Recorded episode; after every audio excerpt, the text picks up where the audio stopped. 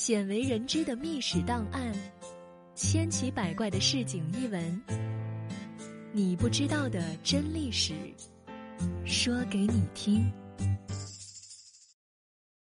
现在生活中一般都不会主动问女士的年龄，在中国古代的官场上，也以打探官员们的真实年龄为禁忌。当然，不问年龄的禁忌并不是一开始就出现的。从史料记载来看，秦汉时期官场上还不存在年龄的问题。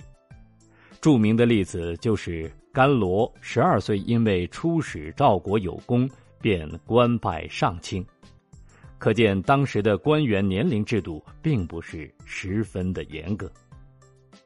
汉武帝时期，因为官官相护、相互包庇之风盛行，使得官员队伍日趋年轻化，全部都是。官员子弟，这种情形的产生，令当时的统治者不得不采取行动。到汉顺帝时期，尚书令左雄上书说：“郡国每年举孝廉，都是马上就要受职施政、教化民众的，应该选取那些老成可用之人。”孔子称四十不惑，礼记称四十曰强而仕，请从现在起规定。年龄不满四十不得察举，这里所说的察举制度，其实就相当于是举贤任能，是一种推荐制度。这个制度可以破格提拔人才，但也有它的弊端，就是上面提到的，会让一些官员相互勾结，互相推荐亲信，结党营私，与皇权很不利。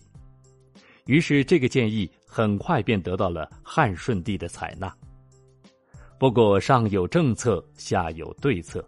既然对官员的年龄进行了限制，只要更改年纪，不是照样可以为官吗？官员制造假年龄，便以此为源头。后来到唐朝的时候，唐玄宗开元二十一年，也就是公元七三三年六月，发布了一个新规定：凡人三十时可出身，四十乃得从事。官员的年龄再次被列入规章制度之中。这里面所说的出身，是指做官的资格。要想做官，要经过一层一层的考核，这期间的过程很漫长，通常过个三五年、七八年都很正常。例如韩愈，二十五岁及第时，到正式被授予官职，已经到了三十五岁，这中间等了十年。为了求得及早当官，许多人便开始想对策。在唐代科举中，有为早期教育设置的童子科，而且考试题目也相对简单，只是考一些基本入门的知识点。毕竟孩童的条件还是十分宽松的。这作为入仕的捷径，许多大龄男子便冒充孩童，虚报年龄。只求能通过这样的捷径走入仕途，不用再去白费那好几年的时光。唐朝时期，举童子的年龄多限制在十岁以下，一旦通过考试，那上岗工作的时间就大大的提前了。为了能走上仕途，许多人便贿赂官员，修改自己的年纪，这样便能提前入仕途。当然，这只是官员隐瞒年龄的一方面。另一方面，一旦考中科举，免不了会有富贵人家前来说亲选婿。选婿当然是年纪越轻越好。为了能够顺理成章的攀龙附凤，这些人也会将自己说的越年轻越好。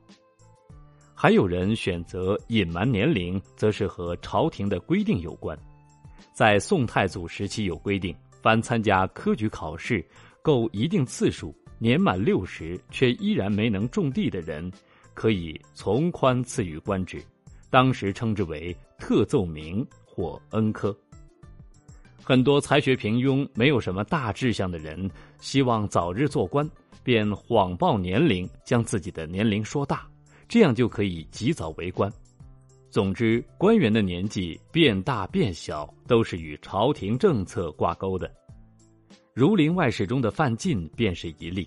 他一出场便坦言道：“童生二十岁应考，如今考过二十余次，怎么算也应该是个年过半百的人了。可是他对外却说自己只有三十几岁，这样虚报年龄正是当时社会的一种映射。